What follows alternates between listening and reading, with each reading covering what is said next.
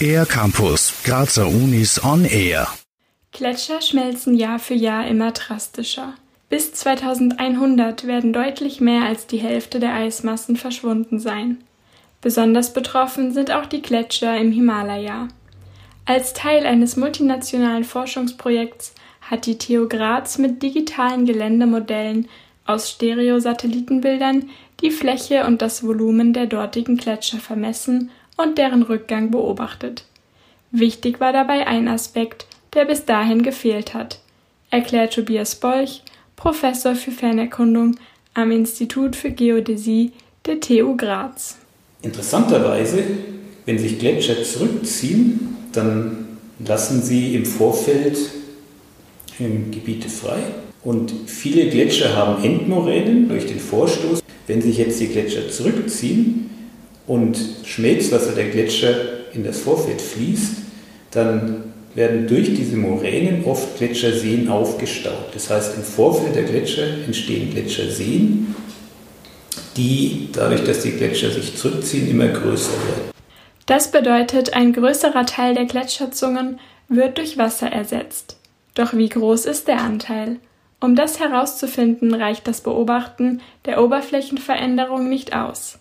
Darum haben Forschende der TU Graz gemeinsam mit einem multinationalen Forschungsteam die Tiefe der Gletscherseen an der Nordseite des Himalaya mit einem ferngesteuerten Boot und einem Echolot vermessen.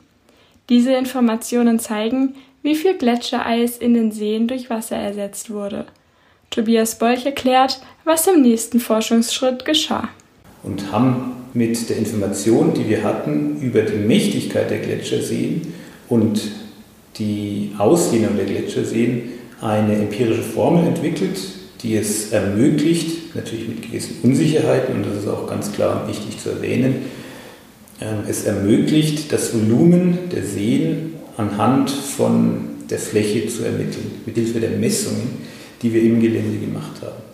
Mit der empirischen Formel können Tendenzen gegeben werden, wie stark die Gletscherschmelze voranschreitet. Tobias Bolch sind hier keine absoluten Zahlen wichtig, sondern das Bewusstsein und die Sensibilisierung, damit nicht nur die Wissenschaft, sondern auch betroffene Menschen und Entscheidungsträgerinnen die Ausmaße greifen können. Tobias Bolch über die Bedeutung der Forschungsstudie. Einmal kann man sagen, einfach die Informationen, die wir jetzt haben, dass wir noch genauer sagen können, wie haben sich die Gletscherseen verändert, wie haben sich die Gletschervolumen verändert, ist von Relevanz, um die Gefahr von Gletscherseeausbrüchen besser beurteilen zu können. Das heißt, wir haben genauere Informationen über das Wasservolumen. Das ist die eine direkte Auswirkung. Und, ähm, der andere äh, entscheidende Aspekt ist, dass wir jetzt besser quantifizieren können, wie verändern sich die Gletscher, beziehungsweise wie haben sich die Gletscher in der Vergangenheit verändert.